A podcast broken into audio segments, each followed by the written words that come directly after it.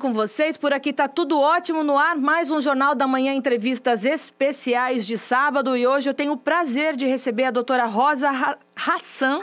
Ela vai me dizer se eu pronunciei corretamente o nome dela.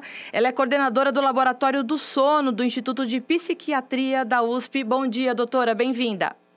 Bom dia. É Rosa Hassan, sim. Tá certinho. Tá certinho. Tem um S só, mas a pronúncia é, fica como Hassan. Eu, isso que me confunde. Eu falei, é Hassan, Hassan, enfim. Doutora, a gente vai falar de um tema é, que ainda é um mistério para muita gente, né? Que é a paralisia do sono. Eu tive já três oportunidades de ter experimentado a paralisia do sono. Então a gente vai explicar um pouquinho para quem está ouvindo a gente, quem está assistindo a gente pelo YouTube, pelas redes sociais, o que significa a paralisia do sono. A paralisia do sono, ela não necessariamente é uma coisa patológica, é uma coisa comum, que pode acontecer com qualquer pessoa quando está com muita privação de sono. É, eu vou explicar de uma forma científica mais simples. Quando a gente dorme, a gente tem várias fases do sono. E quando a gente atinge a fase REM do sono, é aquela fase que a gente sonha, é uma fase profunda do sono, nós temos um relaxamento muscular intenso. O nosso cérebro inibe a nosso, nossa medula espinhal da gente fazer movimentos, porque senão a gente ia sair interpretando os nossos sonhos. Então a gente sonhava que estava correndo e ia correr da cama, ia cair da cama. Então a gente tem uma inibição medular. O que, que acontece na paralisia do sono? Você acorda do sono REM, ou você está entrando em sono REM e acorda, e o, a sua medula espinhal está inibida, você está, então, paralisado, mas o seu cérebro já está acordado. Você entendeu que é uma dissociação? Sim, sim. Então você não está mais em sono, você já está acordado, mas o seu corpo ainda está com aquela paralisia que é normal do sono REM. Então você tem por algum tempo a sensação que você não pode movimentar e não pode mesmo, né? E é aterrorizante. Algumas vezes as pessoas têm ainda um conteúdo do sonho misturado na vigília, que a gente chama alucinação hípnica. Então, uh, muitos casos de paralisia do sono são acompanhados, por exemplo, a pessoa tem uma presença no quarto, alguma coisa do gênero, tá? Uh, então, ela tem uma alucinação junto com essa paralisia, é aterrorizante. E ela está acordada e não consegue se defender, se mover.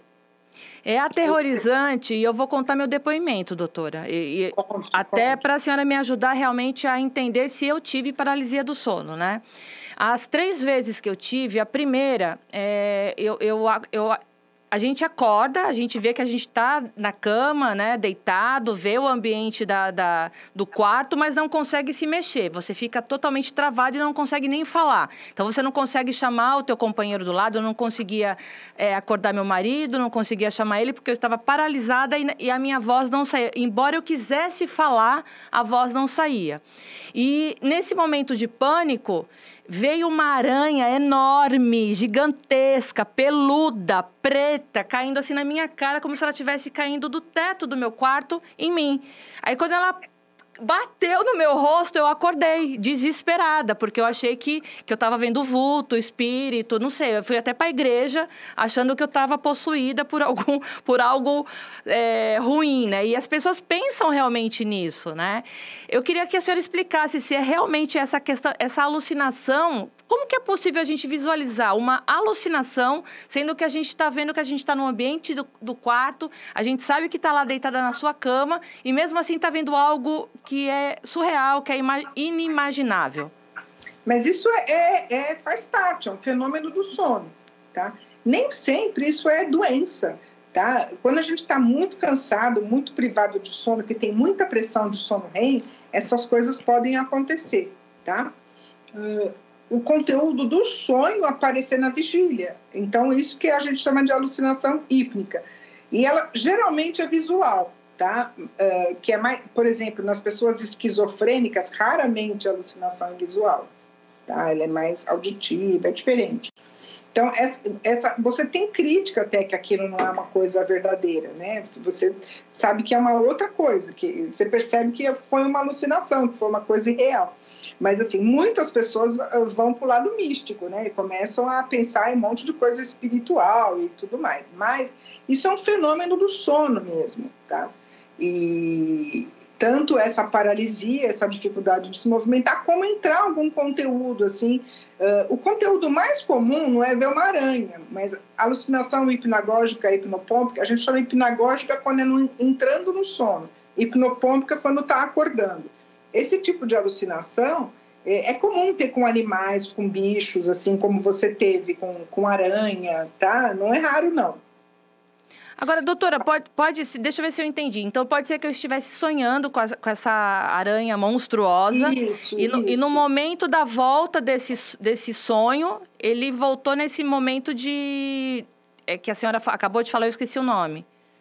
Nessa alucinação que a gente chama hípnica, Aí, isso. que acordou. Isso. Agora, o mais comum é a pessoa ter uma, sentir uma presença uh, no quarto um, uma, um ser humano, um monstro, uma coisa tentando. É, é, é o mais comum. Eu já tive. Eu já tive, eu já tive. Essa foi a minha segunda experiência. Eu, eu tive é, a sensação de que tinha uma pessoa enorme tentando me sufocar, enorme, enorme. Aí a pessoa vinha, subia, a sensação é que essa pessoa estava subindo em cima de mim para me sufocar, gigante, enorme. E na hora do sufocamento, eu desesperada, querendo acordar meu marido, não conseguia falar, não conseguia me mexer. E eu falei, eu vou morrer, eu vou morrer, eu vou morrer. E de repente, não morri, mas acordei suando frio, né? Porque era muito real, é muito real.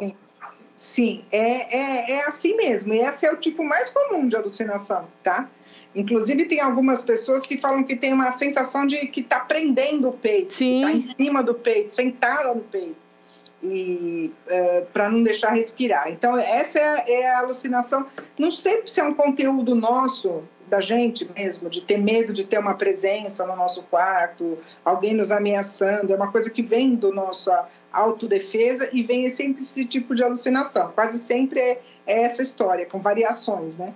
E, e, individuais, mas geralmente é isso, né? E é, é, assustador mesmo, é um horror uma coisa dessa. Então, da primeira... Eu acredito que é o nosso conteúdo mesmo, nosso conteúdo interior de, de querer estar protegido em casa, na cama, se defender. Eu acho que é por isso que vem esse tipo de alucinação.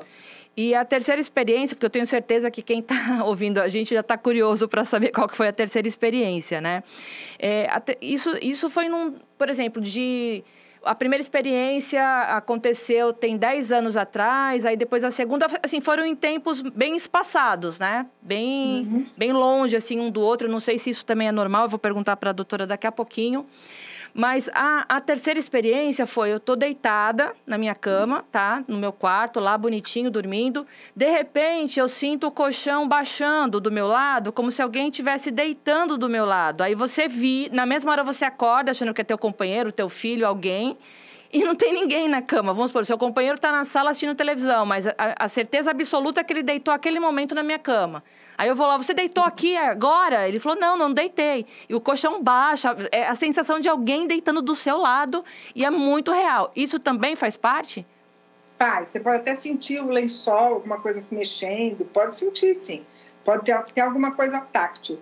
Mas, assim, isso são alucinações mesmo hipnagógicas, que, que, que quando você desperta, é, o correto é hipnopômpica, são alucinações associadas à paralisia do sono, que é, que é a maneira mais comum de ter paralisia do sono, é ter junto com a alucinação.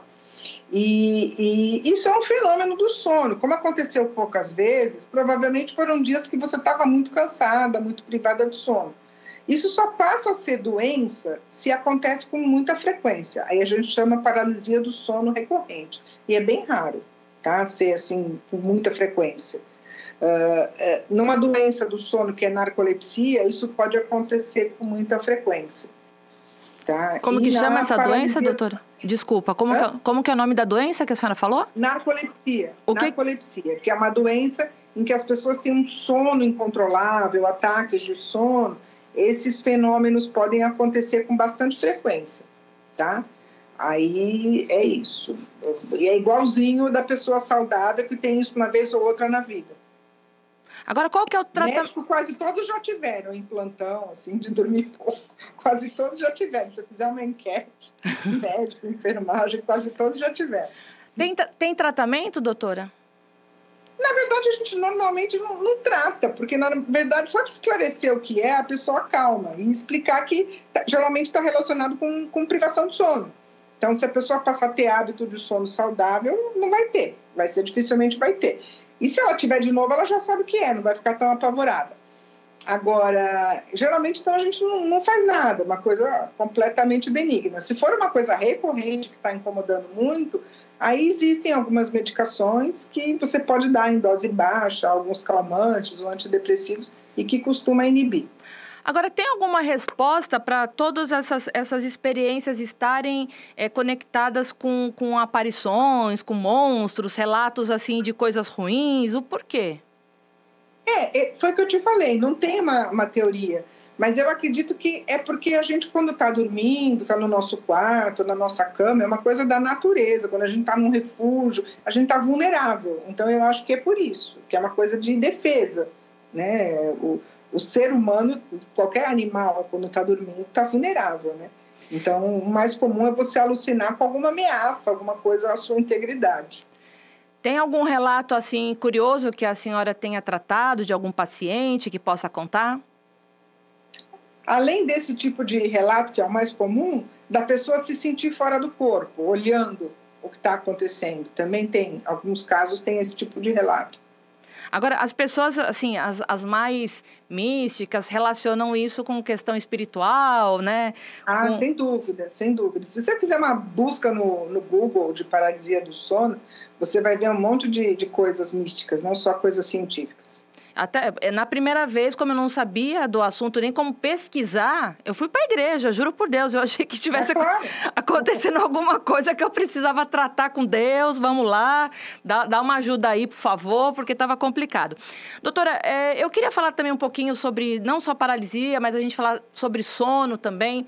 É, é normal as pessoas elas acharem que um sonho é uma, é uma questão de premonição, sonhou e depois aconteceu, ou teve um aviso, ou isso é mito? Não, não é mito não, tá? Inclusive eu mesma tenho relatos, eu já sonhei e resolvi um problema de matemática no sonho, que eu não estava conseguindo resolver acordado. Porque uh, uh, eu estou falando isso, eu já resolvi situações em sonho vários artistas já tiveram inspirações em sonhos e tudo mais. Durante o, so, o sono, a gente tem atividade mental, é o sonho. A nossa atividade mental que a gente tem dormindo, ela tem a temática, muitas vezes, do que a gente está preocupado, do que a gente está pensando, do que a gente está vivendo, né? Então, uh, você pode ter uma, uma solução de um problema. Teu, teu cérebro está funcionando durante um sonho. E você achar que aquilo foi uma premonição, você pode enxergar alguma coisa que você não enxergou acordado, ter uma, uma coisa sutil assim que você não percebeu e achar que é uma premonição, tá? Ou até um desejo, alguma coisa sua manifestar. Haja visto que Freud usou os sonhos para analisar a mente, né? E seus seguidores. Então, o conteúdo do sonho é muito o nosso conteúdo, tanto emocional quanto do que a gente viu, do que a gente viveu. É uma, é uma mistura de coisas, né? Então, durante os sonhos, a gente pode até uh, resolver alguma coisa que está na nossa mente, que a gente não está conseguindo, às vezes, acordar. Uma coisa interessante, um parênteses: quando a gente sonha, algumas áreas do cérebro estão muito ativas, áreas visuais, áreas de emoção, e tem algumas áreas que estão pouco ativas, diferente da, da nossa vigília. Por exemplo, o lobo frontal, uma região do julgamento, está pouco ativo. Por isso que os nossos sonhos parecem uma realidade meio estranha, porque a gente não está tendo julgamento, uma área do cérebro nossa que julga, que bloqueia isso. Interessante. Doutora, Interessante. E, é, e, é comum, assim, por exemplo, você sonhar que está caindo, mas na hora que você acorda, você in, sentiu realmente uma queda ou até cair da cama? Isso acontece por quê? Isso não é bem sonhar. Você tem um abalo mioclônico que a gente fala que é um, um abalo muscular dormindo. E aí você tem a sensação que está caindo. Isso é bem comum e também não é doença, tá? Também é uma coisa normal que todo mundo pode ter alguma vez ou outra na vida e pode ter quando está mais cansado. Eu, eu vou contar aqui uma, uma intimidade. Meu marido, se ele estiver ouvindo depois, ele vai me matar. Mas ele tem uns trimelique assim na perna quando ele está dormindo. Fica uns espasmos de trimelique, assim. Aí eu, eu bato nele, ele fica. É um trimelique irritante que ele tem numa das pernas e é a noite toda. Sim, isso se chama movimento periódico da perna. Tem muitas pessoas que têm isso, é bem inespecífico. Pode estar associado a algumas doenças, mas pode não estar. Tá? São movimentos involuntários mesmo e que vão são repetidos, ritmados mesmo. Como se tivesse um motorzinho lá. É, é, é, muito estranho. Doutora, em relação ao déjà vu, assim, da, da pessoa tá num lugar que não conhecia, mas que ela já tinha sonhado com aquele lugar, isso, isso a ciência explica? O que, que pode ocorrer com a, com a nossa cabeça? Sim, olha, eu vou explicar para você. Tem algumas uh, crises epiléticas que a pessoa sente essas coisas, tá? Uh, essa sensação de fora do corpo, essa sensação de déjà vu, essas coisas. E isso uh, tem áreas do cérebro que, se você estimula, isso aparece. Então, isso é um fenômeno do cérebro mesmo que pode acontecer. As pessoas tendem a interpretar isso sempre de uma forma mais mística, é natural, mas isso pode ser provocado, tá? Estimulando certas áreas do cérebro. E, mas assim, como que a pessoa, a, a pessoa estimula de forma involuntária? Como é que é?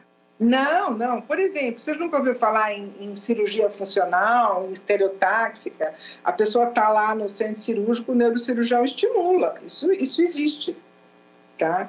Então, eh, e ela está consciente, ela fala, estou vendo isso, estou sentindo aquilo. Alguns tipos de cirurgia é feito com o paciente acordado. Acordado, sim. Principalmente é, no, no, cérebro. É, teve é, até uma, um paciente do, do médico do meu pai, que teve um tumor cerebral, que ele operou esse paciente dormindo porque ele era um matemático. Então, ele hum. fez contas durante, durante a cirurgia. Acordado. Acordado, é, é, Sim, sim, sim. Às vezes é importante alguns tipos de cirurgia, cirurgia de epilepsia, alguns tipos de cirurgia, para você não lesar áreas que não pode lesar. Então você faz acordado para ver que a pessoa entendeu. Então a gente sabe isso que que tem é, áreas no cérebro que se você estimula dá essa sensação. E tem crises epiléticas que são em alguma região certinha do cérebro e que causam essas sensações tá? E não crises que a pessoa fica totalmente inconsciente, mas ela percebe a sensação. A gente chama de crises focais, crises parciais. Doutor, além da insônia, existem outras doenças relacionadas ao sono? Uh, existe uma classificação que tem mais de 80 itens lá relacionados ao sono. O mais comum é insônia, uh, sono insuficiente, que é privação de sono, pessoas que dormem menos do que precisam, uh, problemas respiratórios, apneia obstrutiva do sono. Na infância é comum também sonambulismo, despertar confusional, é uma coisa bem prevalente, não é raro.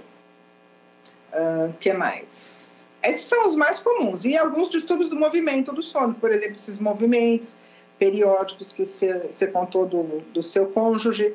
Uh, síndrome das pernas inquietas, que é uma doença neurológica na qual o indivíduo tem sintomas que fazem ele precisar movimentar as pernas, isso atrapalha o sono. Então, essas são as mais comuns, mas tem assim, tem uma classe de, de, de queixas e doenças do sono uh, mais raras, mais comuns. Existe uma classificação internacional até das doenças do sono. Qual que é a mais esquisita, na sua opinião? Ih, tem um monte de esquisito. Síndrome da cabeça explodindo, é o nome mais esquisito. E é rara. E o que, que, o que, que acontece com essa doença? Uh, não é bem uma doença, né? A pessoa tem uma sensação que a cabeça explodiu, acorda com a sensação que a cabeça explodiu. Isso não, não causa nenhum dano, não tem cabeça explodindo nenhuma, né? Mas é uma, é, é, é isso é uma das mais esquisitas. E eu já tive paciente que conta isso. A cabeça esquenta? Tem, qual não, é o sintoma? Não. É um sintoma de que como se ouvir um barulho, a cabeça explodiu. Eu já tive uma sensação de cabeça oca, de ficar oca a minha cabeça, como se fosse eu, eu queria pensar em alguma coisa, mas não conseguia pensar. É estranho, assim, tipo. Eu não é sei isso se... é de gente ansiosa. Pessoas ansiosas têm isso. Tem? Tem. Tem, é um sintoma de ansiedade isso. Então, a ansiedade que causa essa, essa sensação de cabeça oca? É, pode ser. Pode ser, ansiedade. Agora, assim, é bem complexo, né? Porque a neurociência é uma área muito interessante, essa área que imbrica a neurologia, a psiquiatria, o sono. Então, é, tudo, todos os assuntos são interessantes, né? Todo mundo tem curiosidade.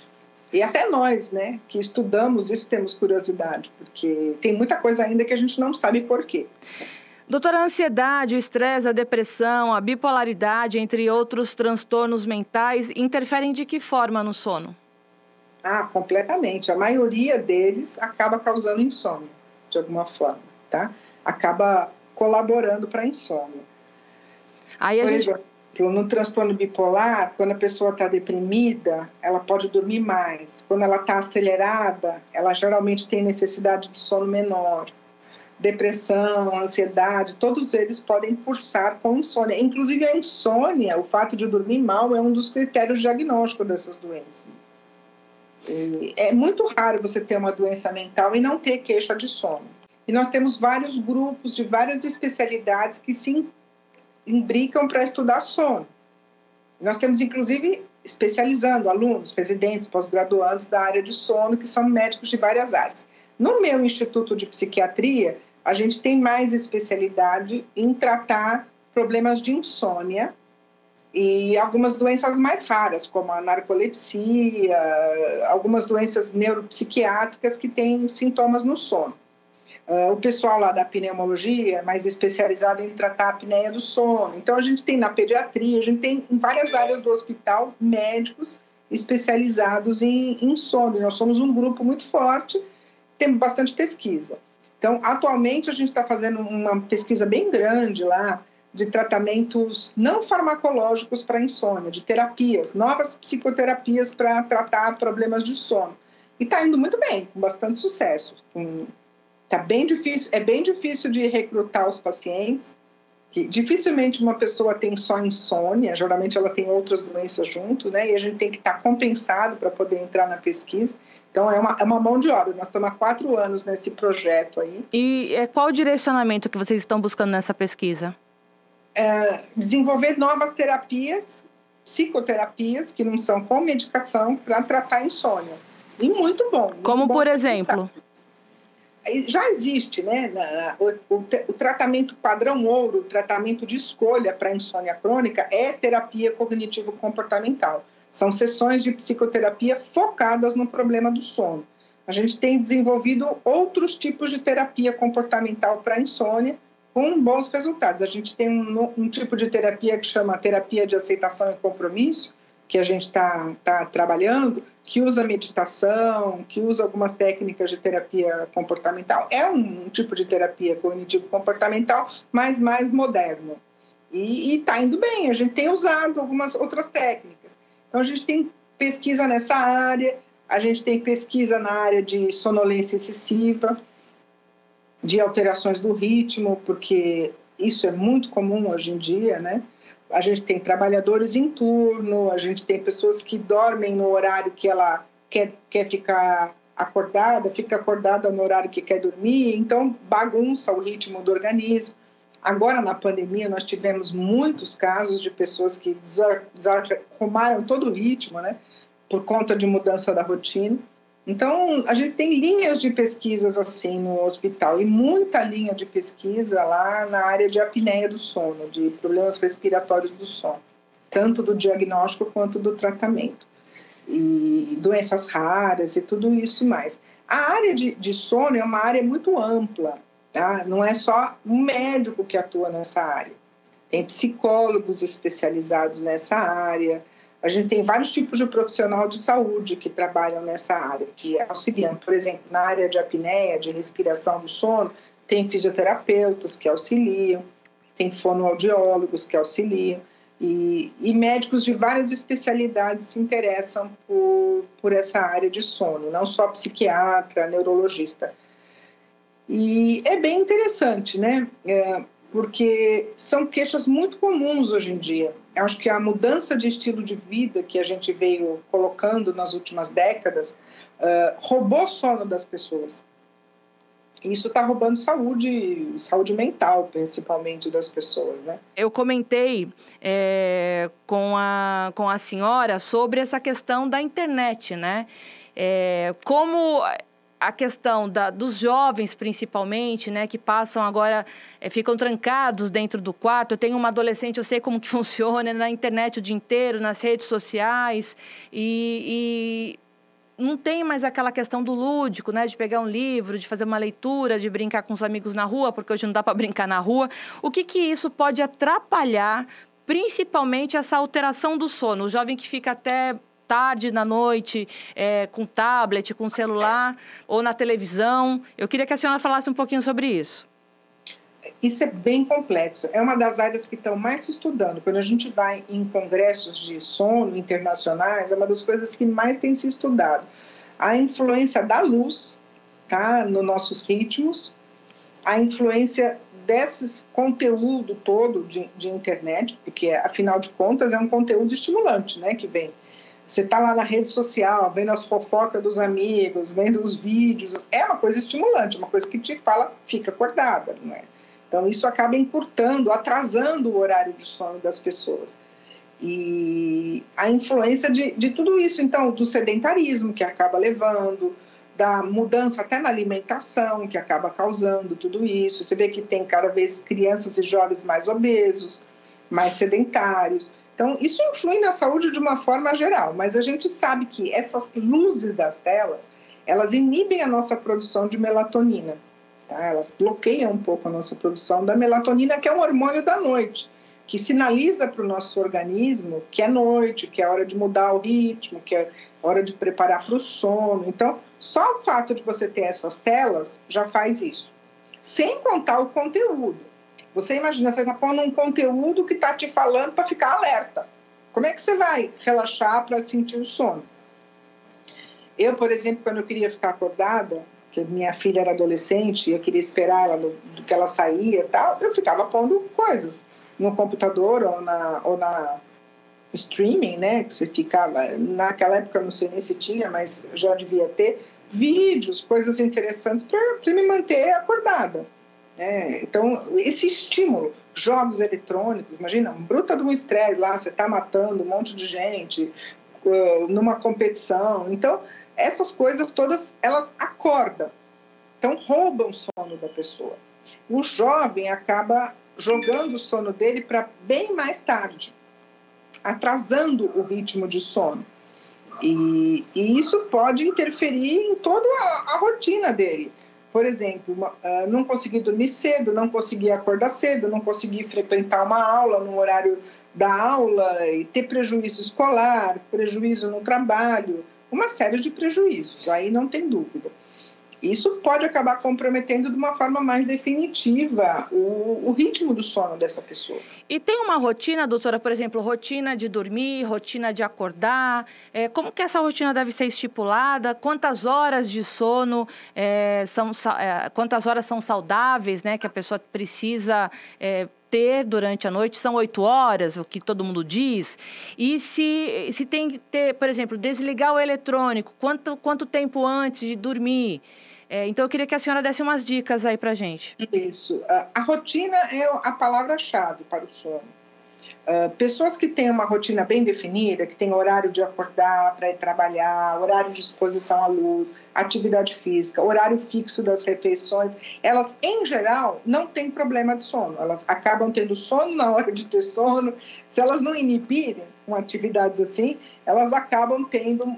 Quem tem uma rotina mais firme, uh, geralmente tem um sono melhor, tá?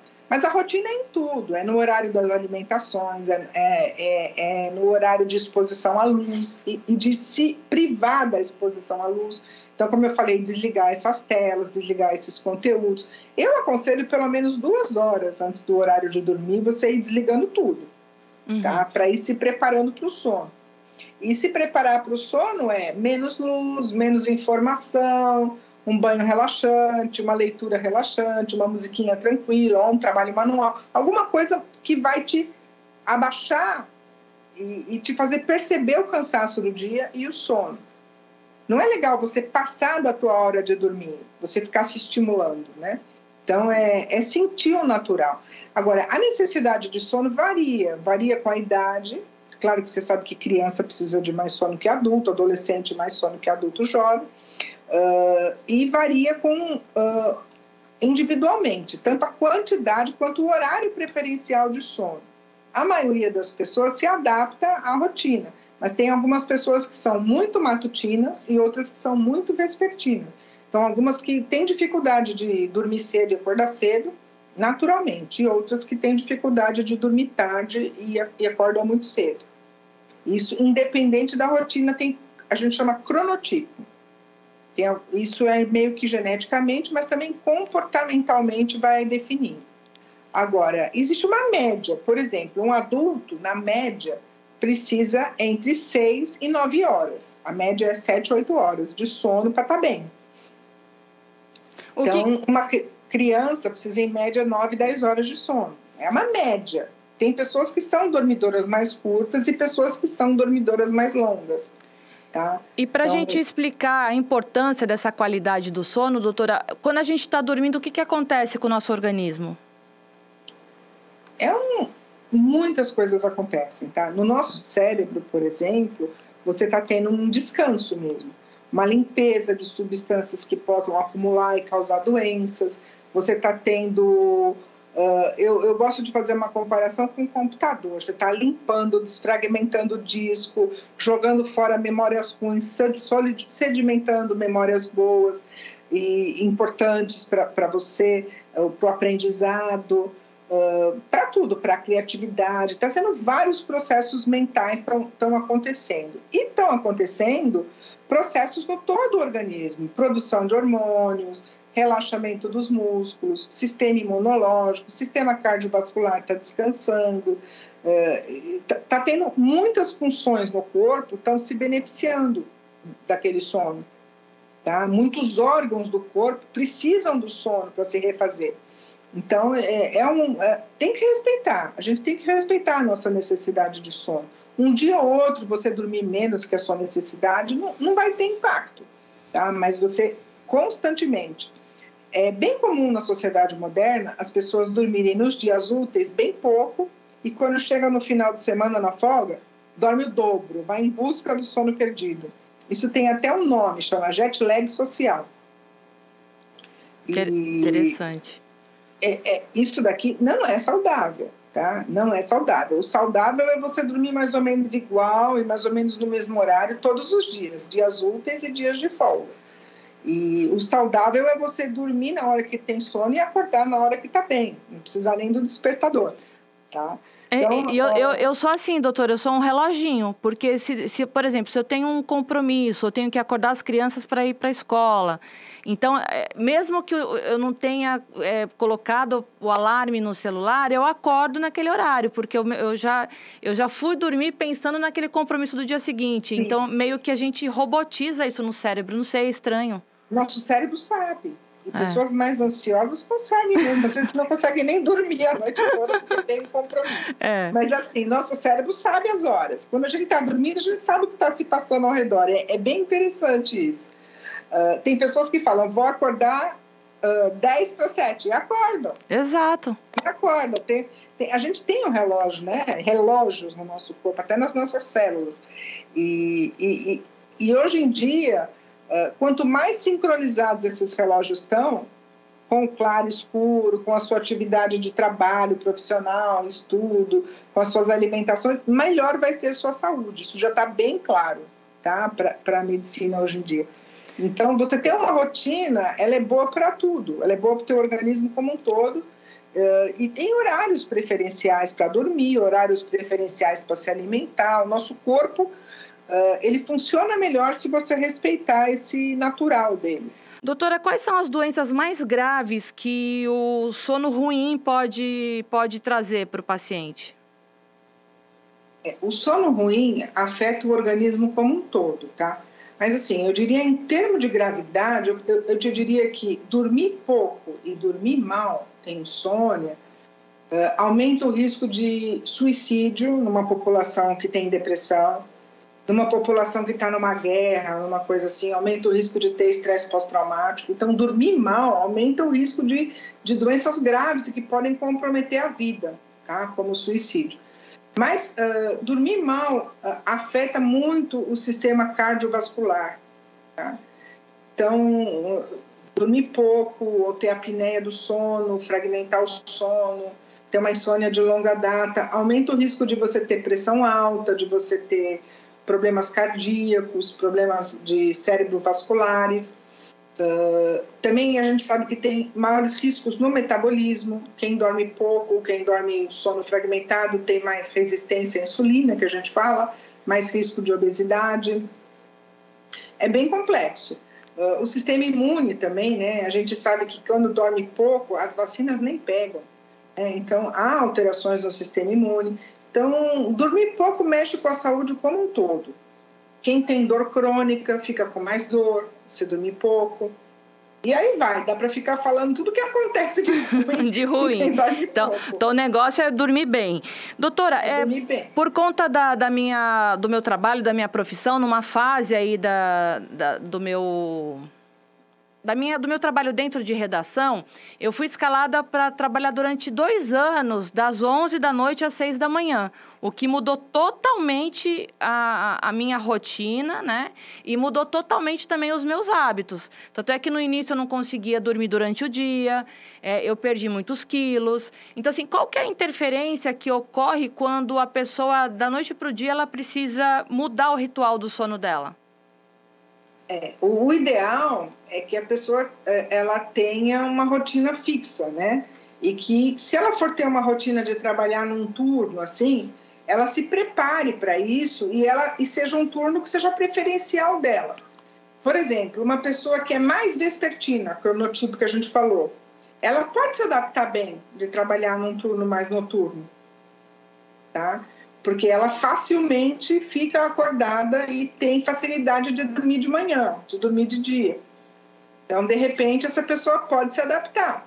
Mas sempre é insalubre trabalhar à noite, tá? Sempre tem uma consequência. As pessoas que trabalham à noite dormem menos. Elas encurtam o tempo de sono. De dia é mais difícil de dormir. Por causa do barulho, por causa da luz. Não, e até porque... Corpo até porque a gente, a gente é, foi criado para que dia é dia, noite é noite. Noite é para dormir, né? Não é pra... Então, sim, assim, sim. isso, isso Mas pode... tem algumas pessoas que se adaptam bem, tá? Tem algumas pessoas que se adaptam. Eu, por exemplo, tenho uma pessoa da minha família que é mais vespertina. E ela trabalha numa empresa no segundo turno, tipo, entra uma da tarde, duas da tarde e vai até a meia-noite e tal. E para ela isso é a vida feliz se ela tivesse que madrugar todo dia, ela sofreria muito, entendeu? E ela chega em casa num horário que não é muito mais tarde do que ela iria dormir normalmente pelo, pelo tipo dela. Então, algumas pessoas elas precisam até trabalhar nesses horários alternativos que para elas é melhor. Mas assim, o que não pode fazer, e eu já falo bem claro aqui, é você ficar mudando o turno de trabalho. Tem algumas empresas que a pessoa trabalha uma semana num turno, outra no outro. Isso daí deveria ser proibido por lei, porque a pessoa nunca fica sincronizada, né? É sempre bagunçando o ritmo dela. E isso pode trazer com certeza prejuízos para a pessoa, até que a, a pessoa que graves, a pessoa que não sofre de insônia pode passar a sofrer, né? Sim, e depressão, e ansiedade, e, e, mais risco cardiovascular e tudo mais, né? A vida da pessoa fica um horror. É, dor, se a pessoa tem tendência para ter enxaqueca, vai ter mais enxaqueca, dor muscular, vai ter mais dor muscular, né? Acaba, né? Acaba com a imunológico, vai ter mais predisposição a pegar resfriados, infecções e tudo mais.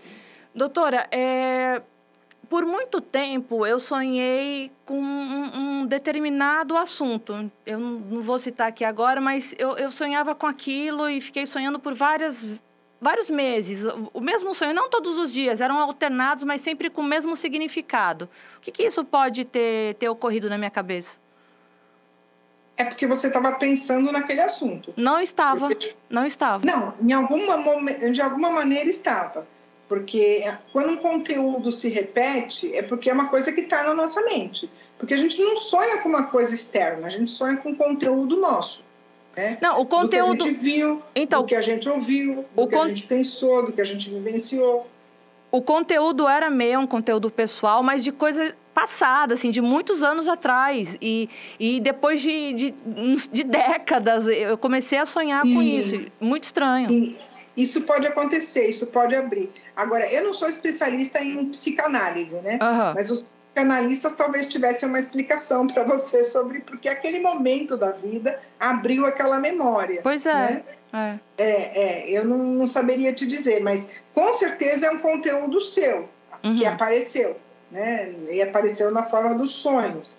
É, é bem interessante isso e Hoje a gente sabe que muitas dessas coisas estão ultrapassadas, né? Das que Freud falou tal.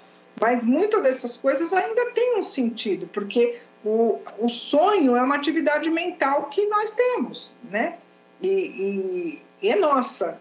Não é um, um, ET, uma pessoa que coloca na cabeça da gente, é, é, é nem um espírito, é, é, nosso, é individual, né? É, é um conteúdo que a gente mistura com o que a gente fez no dia, com o que a gente assistiu na televisão, com o que a gente ouviu, né? coisas que a gente percebe, passou pela gente, a gente não percebeu, às vezes elas aparecem num sonho, coisas assim, é bem interessante. Doutora, tem muito também dessa questão quando você tem um bebê, né? Eu, eu tenho dois filhos, de você é, ficar preocupado se a, se a criança está respirando, então fica naquela ansiedade, acordando toda hora e também tem que acordar para dar de mamar. Mas quando você percebe que teu filho está ou precisando de você, sem chorar, você acorda e justamente estava lá numa, situação, ou o bebê estava acordado, ou já queria mamar. A gente faz um comando também para o cérebro que te desperta? É, eu acho que tem uma coisa instintiva, né? Da mulher. Ela, é a mulher, depois que ela fica mãe, ela fica com o sono mais leve, ela fica ligada, né? Na criança. Às vezes a criança faz um gemidinho e a mãe já acorda e explode um, um interruptor de luz lá, uma caixa de luz na rua e ela não acorda, né? cai um barulhão na rua, ela continua dormindo. O nenê faz ah, ela acorda. Isso, isso é uma coisa bem interessante. Se você murmurar o nome da pessoa bem baixinho, ela acorda. Às vezes tem uma explosão na rua e a pessoa continua dormindo. Mas então, tem algum... é mostrando que quando você está dormindo, você está perceptivo do ambiente. Você não está não tá em coma, né? Você tem uma percepção. Doutora, mesmo durante o sono. Então, é, a senhora falou da questão do coma, eu não sei se tem a ver, mas também se a senhora não souber responder, eu vou entender, porque também a senhora não é obrigada a saber todas as, as áreas do cérebro, né? Mas essas pessoas que entram em coma, que falam que entram num sono profundo, né?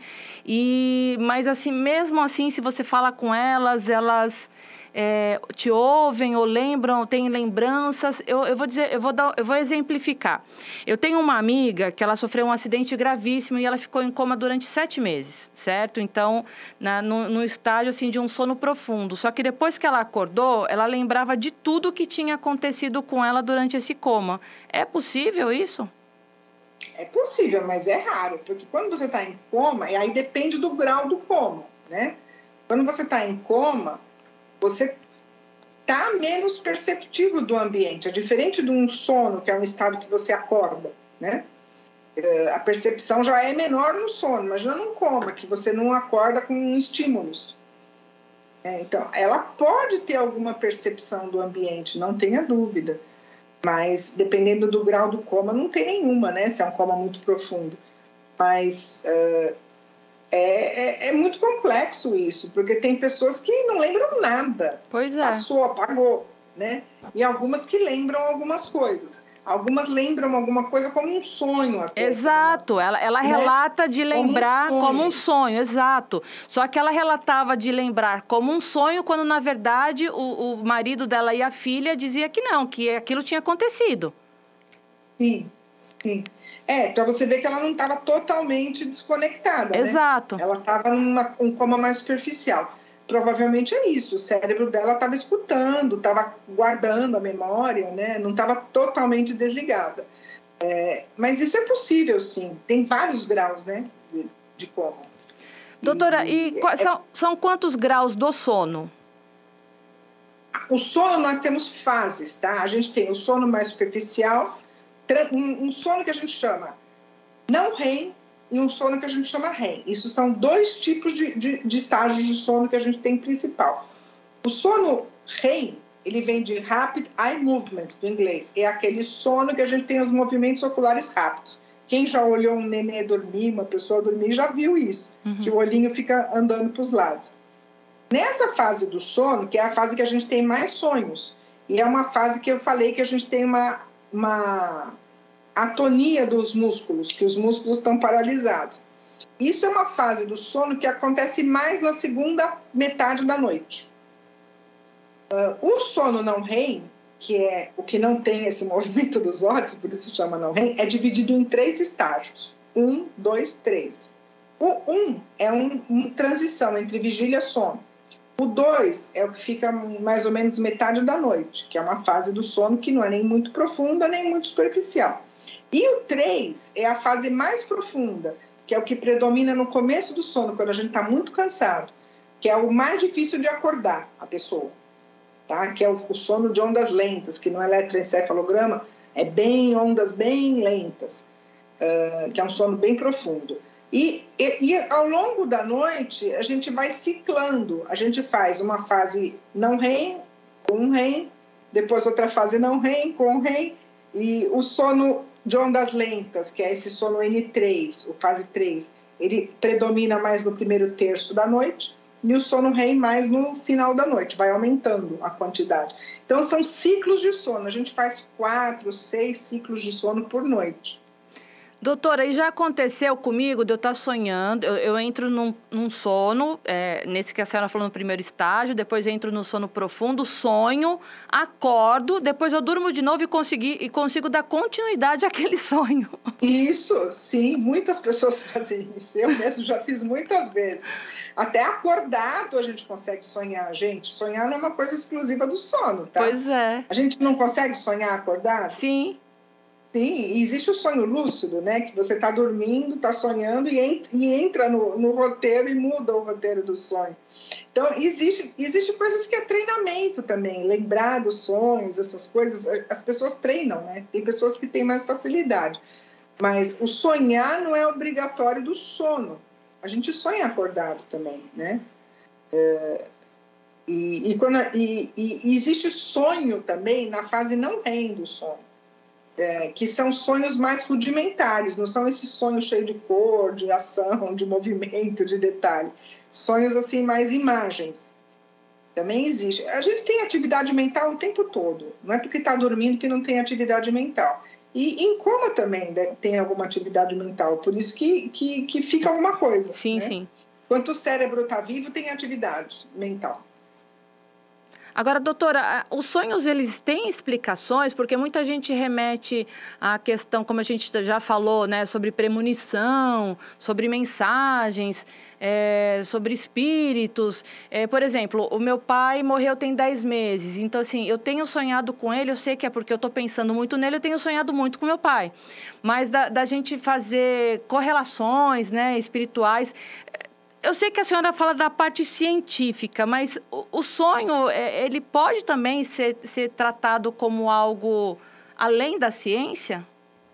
É, desde que a humanidade é a humanidade, até do homem primitivo, ele sempre correlacionou os sonhos com o conteúdo místico. Isso faz parte da, de nós, seres humanos, uhum. tá? A gente sempre quer encontrar uma explicação, uma coisa espiritual. Isso é uma coisa do ser humano. É uma necessidade do ser humano. Agora, do ponto de vista científico, existe uma explicação para os sonhos, tá? E, e, e, existe uma necessidade do nosso cérebro de sonhar, tá?